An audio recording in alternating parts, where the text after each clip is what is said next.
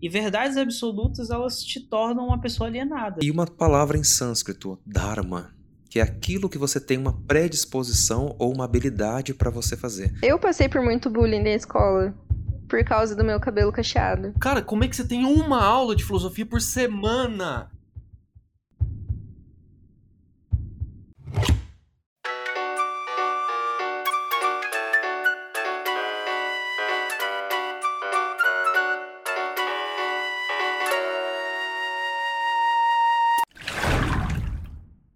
Sejam muito bem-vindos ao podcast Desconfigurando Mentes. Considere este o seu laboratório de reflexão, questionamento e aprendizado.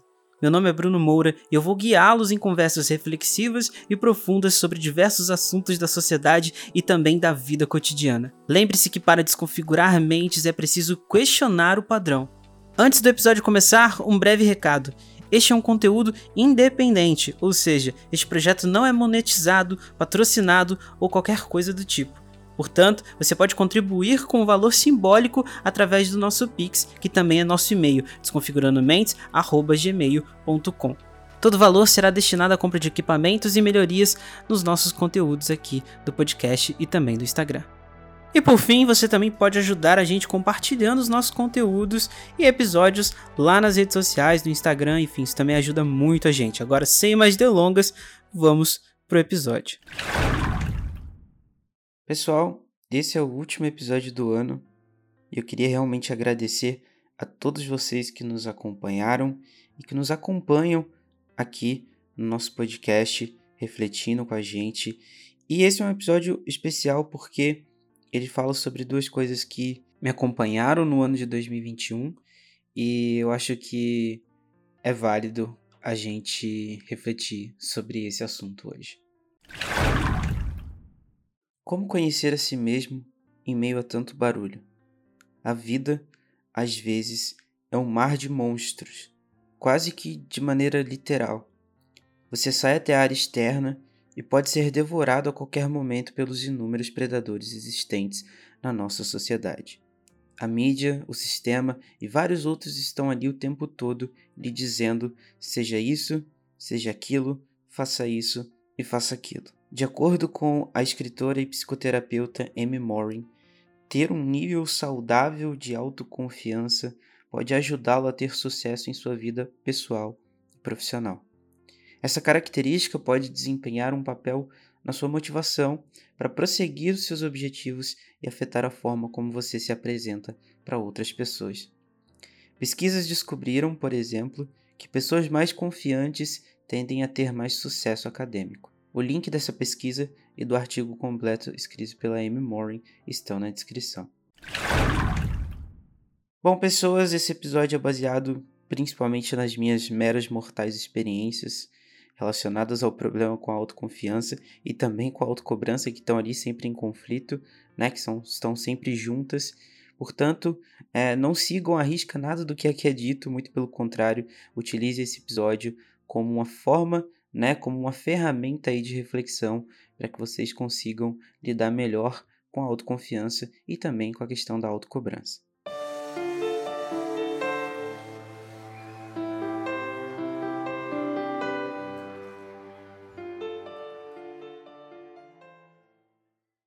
A sociedade ela imprime muitas vezes um achismo sobre certas coisas que entram nas nossas mentes como uma espécie de lavagem cerebral né? É o que nos episódios aqui do DCM em que a gente fala sobre liderança, né? Se já nascemos líderes, se é uma característica, se a liderança, né, é uma característica inerente ao ser humano ou uma habilidade aí que pode ser desenvolvida ao longo do tempo. E aí, se você quer a resposta disso, é, ou refletir, na verdade, se você quer refletir sobre isso, você vai lá nos episódios é, Se Já Nascemos Líderes, que é o primeiro episódio e depois, se eu não me engano, o décimo quinto. Em diversas situações, nós percebemos que existem pessoas tentando impor padrões de pensamentos, né, que falam justamente sobre verdades absolutas. Quando isso acontece, é como se existisse apenas uma resposta certa para todas as perguntas do mundo. Hoje em dia existe hack para tudo, existe fórmula para tudo. E isso acaba sendo um pouco ou muito frustrante né, para a grande maioria das pessoas, principalmente para quem tem tendência a se comparar ou se apoiar em outras pessoas. Porque imagina, você recebe um anúncio lá na sua rede social de um cara falando que ganhou um valor X em tantos dias. Daí, enquanto isso, você está lá trabalhando 8 horas ou mais e ganhando menos aí de um terço do que aquele, do que aquele cara ganha. Isso aqui é só um exemplo né, de gatilho para que a gente entre num flow assim de, de muita autocobrança. Né? A gente começa a criar é, parâmetros sobre aquilo que você vê né, é, ou que você ouve e você começa a criar parâmetros sobre aquilo que você vê e que você ouve, ou seja, a informação ali que você consome, ela começa a imprimir uma certa influência sobre os seus pensamentos e também sobre o seu comportamento. É, Para quem não sabe, eu tenho um, um hobby, né? Eu posso dizer até que é uma segunda profissão, já que às vezes me remunero por isso. É, eu tenho uma banda e eu já toquei no barzinho, mas enfim. É, eu sempre é, precisei, justamente por conta desse trabalho, é, gravar um material, gravar um vídeo, me expor um pouco mais, né? E só que isso sempre acabou sendo um martírio assim para mim, porque eu sempre gravava, sei lá, 50 vídeos e desses 50, ou eu postava um, ou eu postava, ou eu acabava não postando nenhum né? Justamente por conta dessa autocobrança exacerbada, né? E essa falta de confiança também. Porque eu estava sempre pensando no que o outro ia no que o outro ia achar daquilo daquele conteúdo que eu estava postando. E não que isso não seja importante, porque a gente produz conteúdo, a gente produz conteúdo para outras pessoas. Porém, quando em demasia isso acaba afetando você, né? Você entra num flow de autocobrança muito grande, muito grande. E isso pode, obviamente, prejudicar a gente. Né? E a mesma coisa acontece também aqui com o podcast. Eu já cheguei a gravar um episódio inteiro de duas horas e não postar porque eu achei que estava muito ruim. E assim, é não que isso seja um problema. A gente realmente quer é, é, ser a melhor, a melhor versão. A gente quer ter, é, quer às vezes postar o melhor conteúdo. Só que a gente também tem que perceber qual é o nível de autocobrança que a gente está exercendo sobre nós mesmos, né? Então, o perfeccionismo, muitas vezes, é uma autocobrança ali demasiada que provoca sensações ruins, como, por exemplo, aí a frustração quase que constante consigo mesmo, né? Porque eu estou sempre ali fazendo algo que não está tendo resultado e que eu não e que eu sequer estou conseguindo colocar no ar, por exemplo, no caso aqui de conteúdo. É, às vezes eu, pô, gravei cinco episódios e não consegui colocar nenhum no ar, porque eu acho que não estava legal. Então, é, o que está acontecendo? Ao invés de eu ficar ali produzindo várias coisas e cansando a minha mente, talvez eu tenha que rever muita coisa e tentar entender qual é a melhor forma de eu fazer isso para que não cause esse esgotamento aí e, e essa autocobrança em demasia. Quando a gente fala sobre autoconfiança, que é basicamente confiar em si mesmo, ou, até na maneira popular de dizer, né, confiar no próprio taco, é uma característica que depende muito do quanto nós nos conhecemos.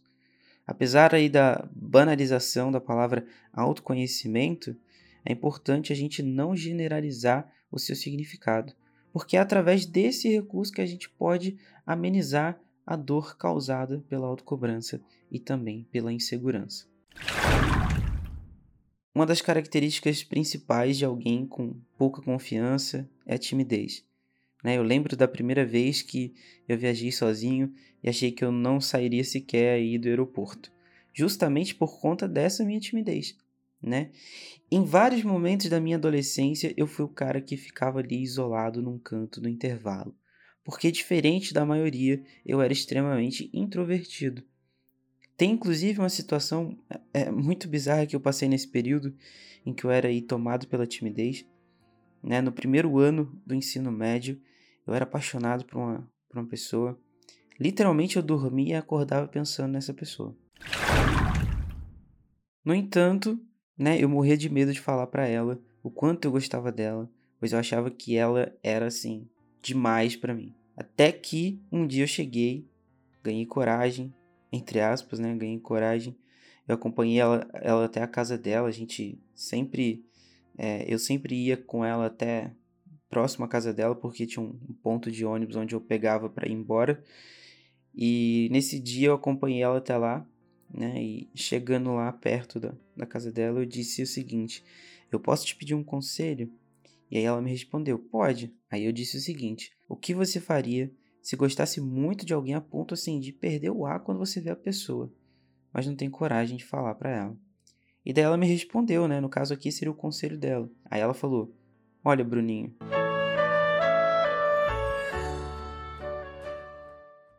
Quando ela falou Bruninho, eu já entendi muita coisa, né? Mas assim, ela disse: você tem que contar e acabar com esse sofrimento.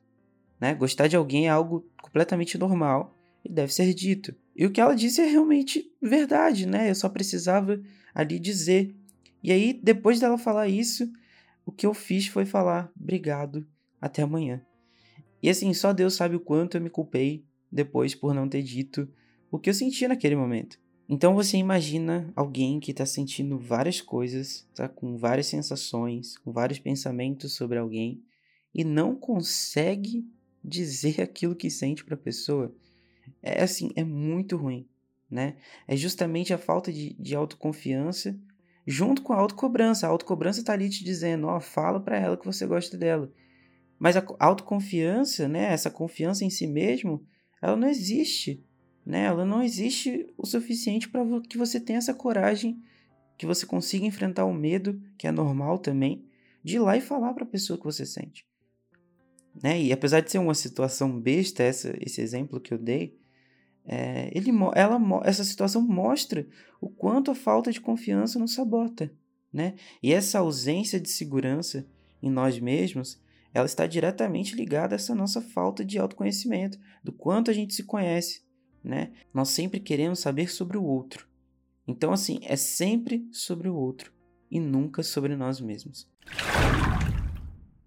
Então é muito importante a gente querer saber sobre, sobre nós, né? E não sempre sobre o que as outras pessoas são, sobre o outro, sobre o que ele é, sobre o que ela é. É importante em determinado momento, mas a gente principalmente a gente tem que entender que a principal, a nossa principal chance de, de ser mais, de ser melhor, de ser, sabe, de ter algo além é conhecendo né, a si mesmo, conhecendo nós mesmos.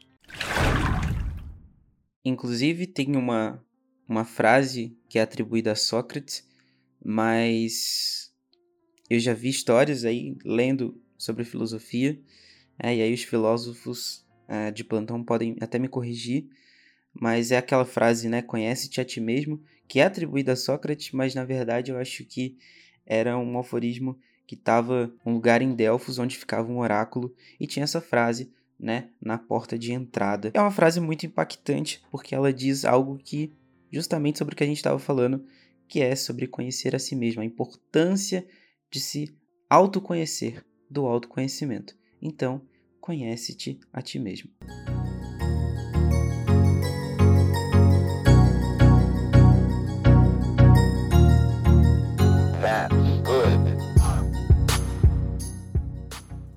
Um outro ponto importante quando a gente fala de autoconfiança e de autocobrança é como é que a gente vai ter autoconfiança quando se é tão pessimista, né? Eu não culpo o pessimismo pela falta de confiança em si, mas eu acabo questionando por que do excesso com que ele se manifesta na gente. O filósofo Confúcio, ele diz o seguinte: o pessimismo torna os homens cautelosos, enquanto o otimismo torna os homens imprudentes. Só que assim, no entanto, né, eu acredito que ele tenha dito isso pensando justamente na questão do excesso, ou seja, na falta de equilíbrio entre as coisas. E aí, quando a gente fala de equilíbrio, tem até um episódio aqui que a gente fala sobre extremos, né? É um extra DCM que que se chama Viver sobre Extremos. Então é muito importante que no meio de, de exageros, né, de excessos, a gente encontre o equilíbrio. Então é, o pessimismo ele é bom até certo ponto, enquanto o otimismo também é, é bom até certo ponto. Então aonde está o equilíbrio dessas duas coisas?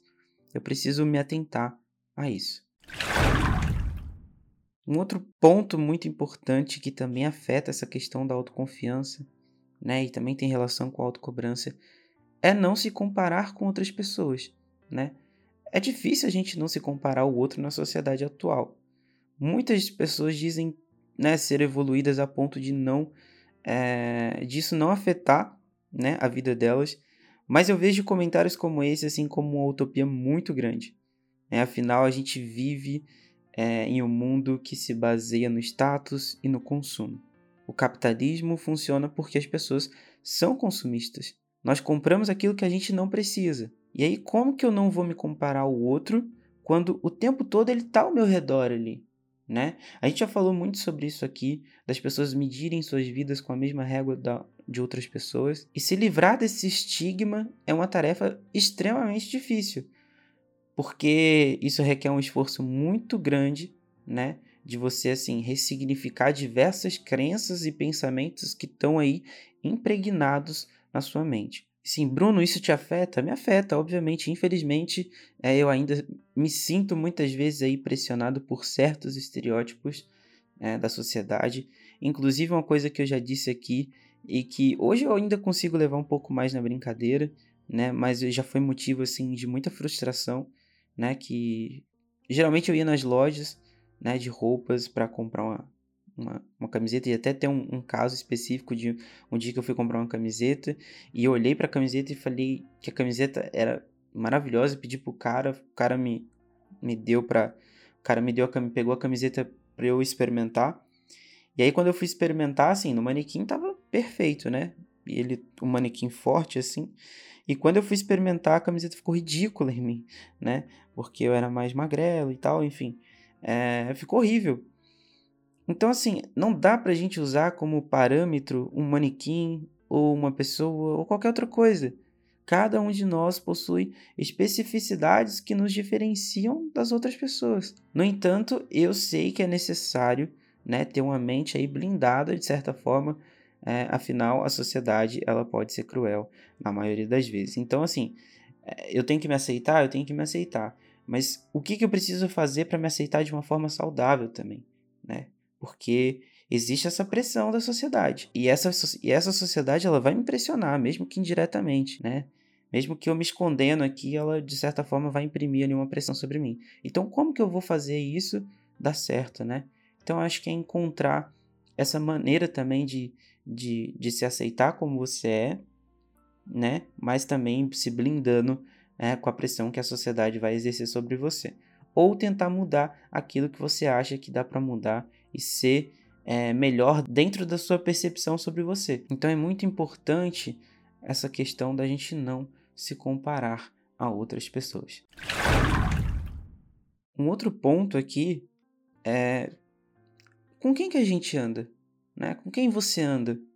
Uma coisa muito importante a ser observada quando a gente fala sobre autoconfiança é sobre as nossas companhias. É, tem um provérbio popular que fala o seguinte: diga-me com quem andas, né? E te direi quem tu és.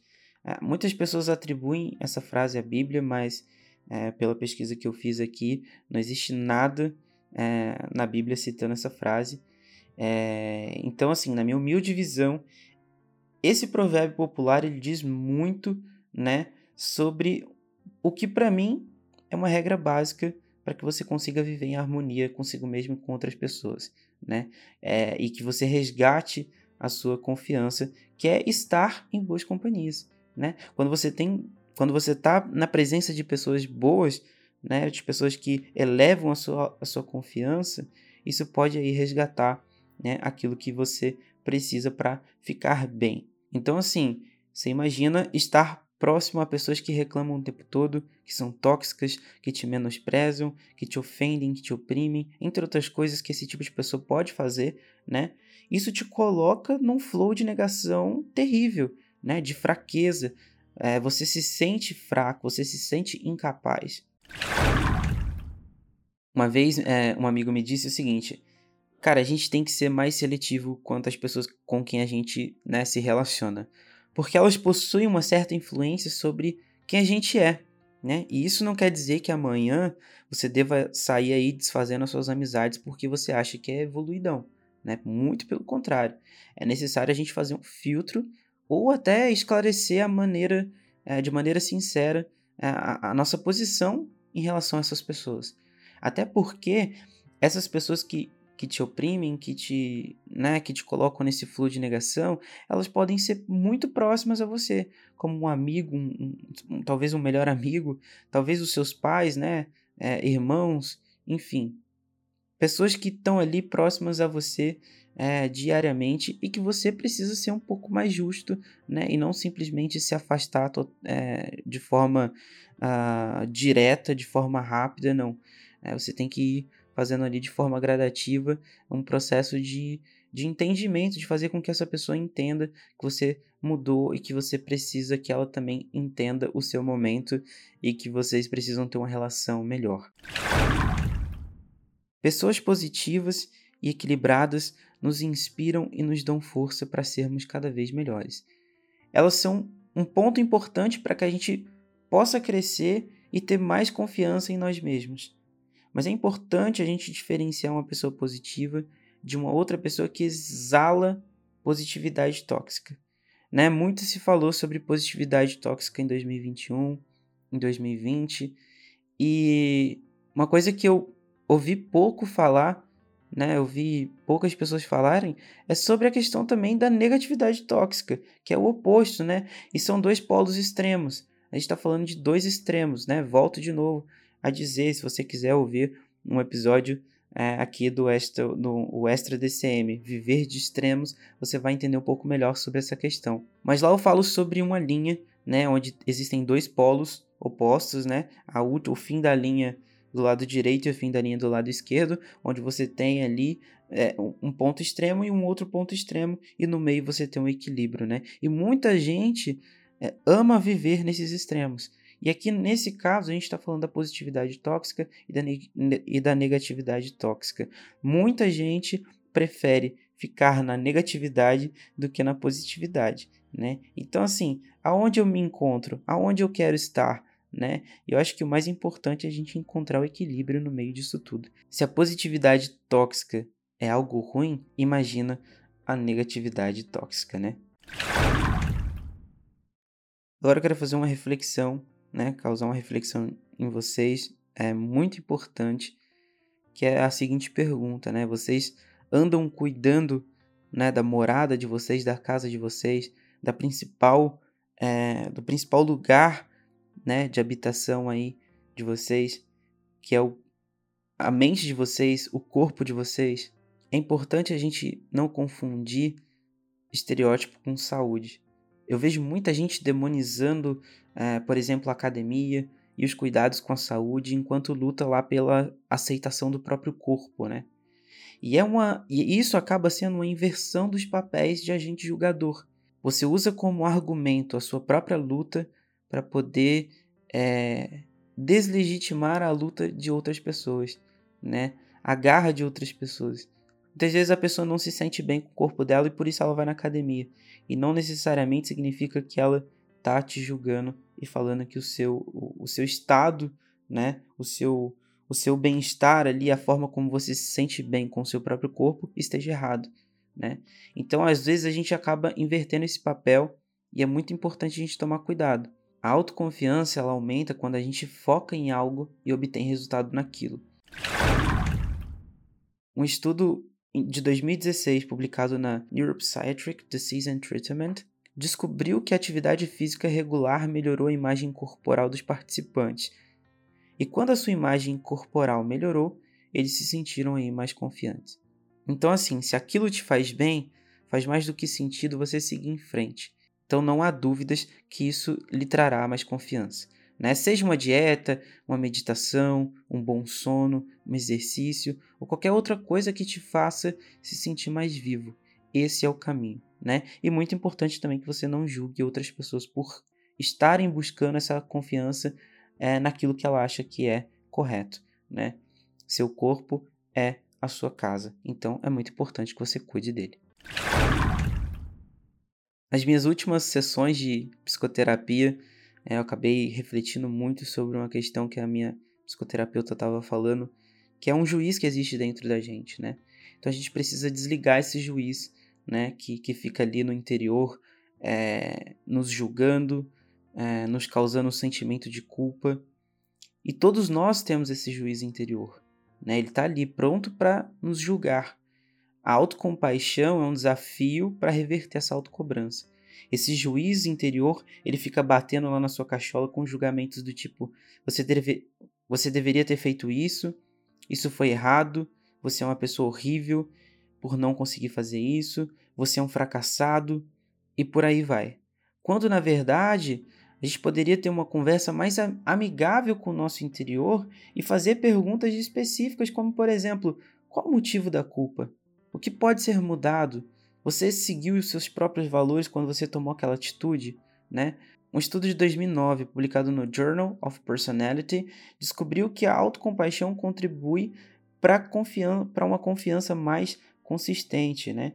Então, como é que é, eu vou ter autoconfiança se eu não desligar esse juiz que está ali o tempo todo me culpando, me colocando para baixo, me colocando nesse flow de negação, né? Às vezes a gente é, quer se responsabilizar por coisas que não estão sob nosso controle, sobre coisas que, que não estão sob nosso alcance, que não dependiam somente da gente. Então, é, como é que eu vou me responsabilizar por tudo isso né, e entrar de novo num flow de culpa, porque o juiz está lá me julgando, me culpando, é, mas eu não estou conseguindo, né? Quando ele está ali te culpando, te colocando aquele monte de culpa nas suas costas, você perde o senso, você perde a capacidade de autoavaliar, você perde a capacidade de, de entender aquele momento, de entender o que, que aconteceu de verdade, de fato, né? E acaba só aceitando o julgamento do seu juiz interno. Isso te coloca é, numa sensação muito ruim, numa fraqueza, né? E muita gente acaba entrando em depressão, muita gente acaba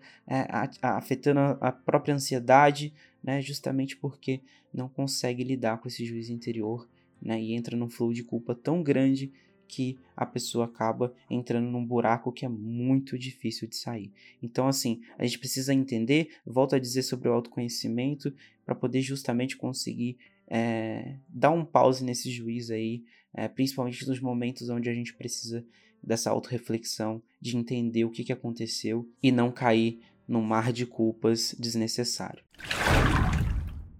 Lá no começo do nosso podcast, em 2020, em julho de 2020, para ser mais específico, a gente gravou um episódio sobre como lidar com os nossos medos, né? E uma coisa importante quando a gente fala sobre autoconfiança é justamente aprender a lidar com os medos. Todos nós temos medos e incertezas, mas também cabe a nós enfrentá-los e descobrir novas formas de conviver em harmonia com a nossa própria existência. Um medo terrível que eu tinha e ainda tenho, né, é, um pouco, era de, por exemplo, levar um fora na balada. É, é, parece algo bem é, ridículo assim, mas eu sei que muitas pessoas, muitos homens, né, é, lidam com esse problema. E eu ia para as festas e, e, e voltava para casa assim derrotado, é, me culpando por não ter feito algo a respeito disso. Né? Contudo, é, quando você começa a se conhecer, a entender quais são as suas limitações e também quais são as suas potencialidades, né, você começa a simplificar o que antes era complexo. Então, essa questão de iniciar uma conversa com alguém, né, com alguém estranho, que antes era algo complexo, né, se tornou algo simples para mim. Quer dizer, não tão simples assim, hoje em dia ainda é um pouco difícil, mas ficou mais fácil para mim me relacionar com outras pessoas que eu não conheço. Né? Não necessariamente alguém na balada que eu queira né, criar uma relação, um, um, um né, criar um, um, um afeto, algo ali que tipo eu gostei da pessoa e eu quero conhecer ela, então eu preciso ir lá e, e, e ganhar coragem para poder conseguir falar com ela. Isso era algo muito difícil, mas hoje não é tão difícil assim, né? E não só isso, mas outras coisas, como por exemplo a questão que eu falei que para mim viajar sozinho a primeira vez foi super difícil, né? E hoje em dia eu sei que eu conseguiria lidar muito mais fácil. Eu fui para São Paulo recentemente, umas duas vezes a trabalho e foi super simples. A gente acaba né, se virando e, e tem que ser assim.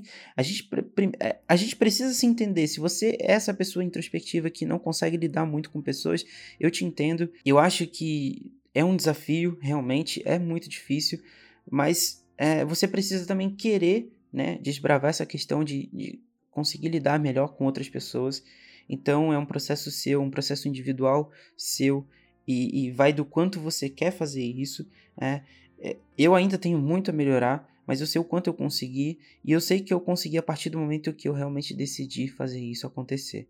né? E também a partir do momento que eu entendi um pouco melhor sobre o Bruno, que eu não sabia nada sobre esse cara que, né, que sou eu, mas que eu realmente não entendia muito sobre ele. E eu precisei entrar numa jornada interna para poder descobrir, justamente para poder descobrir e, e, conseguir me relacionar com outras pessoas. Porque como é que eu vou me relacionar com outras pessoas se eu não consigo, é, se eu não sei me relacionar nem comigo mesmo? Né? Se eu não sei nem quem eu sou, como é que eu vou é, querer entrar na vida de alguém sa sequer sabendo é, lidar com a minha própria vida, com a minha própria existência e, e com as minhas manias e com, enfim, né? Eu preciso primeiramente entender quem sou eu para poder querer entender quem é o outro.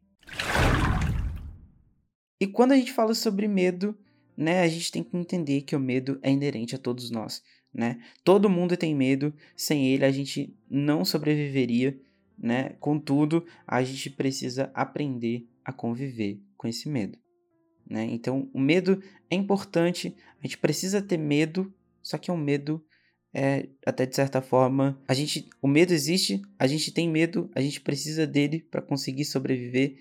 Então, é, não se assuste com medo, muito pelo contrário, tente entender qual é o nível de medo que você tem sobre aquilo, para que aí você sim consiga tomar uma atitude, né? E aí ter coragem de é, enfrentá-lo, né? Ou não, ou deixar em stand-by, tentar entender ali um pouquinho você e depois você volta e dentro do seu tempo você consegue passar por esse processo. Mas é, é muito importante que a gente entenda que o medo existe e que todos nós temos medo de alguma coisa. Né? E, e, a, e a maneira como cada um vai lidar com isso é totalmente diferente. E aí vai depender do quanto você se autoconhece. Pessoal, para a gente encerrar, é, já que a gente está falando sobre esse assunto, a autoconfiança ela conflita diretamente com a autocobrança. Porém, é nessas adversidades que a gente encontra as soluções para os problemas. Em uma entrevista na rádio, eu lembro do Murilo Gun dizer o seguinte, que a gente nunca deve se contentar com a primeira resposta certa das coisas muitas vezes é a primeira resposta que acaba travando a gente de conseguir aquilo que a gente quer, né? E isso nos torna incapazes de se movimentar, né? De, de conseguir se mover ali naquele, naquele contexto. Portanto, para que nós nos tornemos mais autoconfiantes, a gente precisa exercitar essa inquietação, o inconformismo com a primeira resposta, o ceticismo em relação à primeira resposta certa. Afinal, a primeira resposta geralmente é sempre aquela que é imposta a você, né? Aquilo que foi imposto a você, aquilo que você foi ensinado, né, entre aspas, e nunca conseguiu sair é, dessa parte. Para você, aquela resposta sempre foi a certa e por isso você nunca mexeu naquilo. Né? Existem coisas que realmente têm resposta exata, como a matemática, mas existem coisas que não. Existem coisas que você precisa encontrar novas respostas para você conseguir evoluir, para que você consiga ter novos ares, para que você tenha uma perspectiva não limitada, né? Uma coisa é alguém dizer para você, ó, o caminho daqui para sua casa é esse, né? É você seguir em linha reta. Mas aí um dia você fica ali inconformado e aí você fala, eu quero ir para minha, minha casa, mas eu estou sempre vendo o mesmo lugar. Aí você descobre que virando à direita, você vai também para sua casa, mas você vai ter uma visão diferente sobre aquele caminho, você vai ver coisas novas e aí você descobre, uau, né? É uma coisa diferente e você muda totalmente a sua perspectiva sobre tudo na sua vida. Então muitas vezes é isso. A gente precisa é, não se contentar com a primeira resposta certa, né? E aí você. É, a relação da autoconfiança com isso é que quando você tem experiências novas, né? Quando você aprende mais sobre você, quando você aprende mais sobre novos caminhos, você consegue ter uma autoconfiança maior, porque você vai ter mais bagagem, você vai ter mais experiência, você vai saber, você vai ter mais recursos para poder lidar com isso e também com a autocobrança. Por que me cobrar quando é, eu tenho mais recurso, eu tenho mais ferramentas para poder tentar entender aquilo que está acontecendo naquele momento comigo. E quando a gente fala sobre é, respostas certas, né? É, e aí eu falo também que a primeira resposta certa é geralmente aquela que é imposta. Como que a gente vai confiar 100% naquilo que é imposto, né? E o podcast Desconfigurando Mentes fala muito sobre isso, né, sobre não se contentar com o padrão que é imposto, com o padrão que é imposto pra gente. Né? A sociedade, o governo, tá todo mundo ali ditando regras, ditando coisas, e a gente tem que aceitar o tempo todo. Será que a gente realmente tem que aceitar o tempo todo? Fica aí a reflexão para vocês. Eu acho que a gente não tem que aceitar tudo antes de poder fazer a nossa própria reflexão. Então, se você está ouvindo esse podcast aqui, é, você provavelmente está fazendo isso nesse exato momento, pensando, refletindo, tentando entender um pouco fora daquele contexto que é imposto para gente. E para finalizar, né, sobre a autocobrança, é, é, não dá para a gente se cobrar sobre algo que não está 100% sob nosso controle, né? É, novamente a gente volta nesse ponto e, e acho que assim, o que a gente mais tem que entender nessa questão da autocobrança é fazer a seguinte reflexão, né? O quanto você se conhece, o quanto você entende sobre você mesmo, né? É, será que é, é, o suficiente? Será que é o suficiente para você conseguir lidar com tudo isso, com as suas emoções, é, com os problemas? Então, é uma reflexão que vale ser feita, né? Uma vida não, uma vida não refletida não merece ser vivida, né? Como diz lá na Apologia de Sócrates. Então, é, reflitam, pensem sobre vocês, pensem sobre a vida de vocês, pensem sobre o quanto, reflitam sobre o quanto vocês conhecem vocês mesmos, e aí talvez a gente consiga é, chegar ao ponto de equilíbrio que a gente tanto falou nesse episódio. Se você chegou até o final desse episódio, fica aqui a minha gratidão a você porque isso significa que você gostou desse diálogo, dessa conversa. Isso é muito importante. E eu queria pedir para que você avaliasse o meu trabalho aqui no Spotify, se você estiver ouvindo pelo Spotify. Se estiver ouvindo por outro lugar, não tem problema.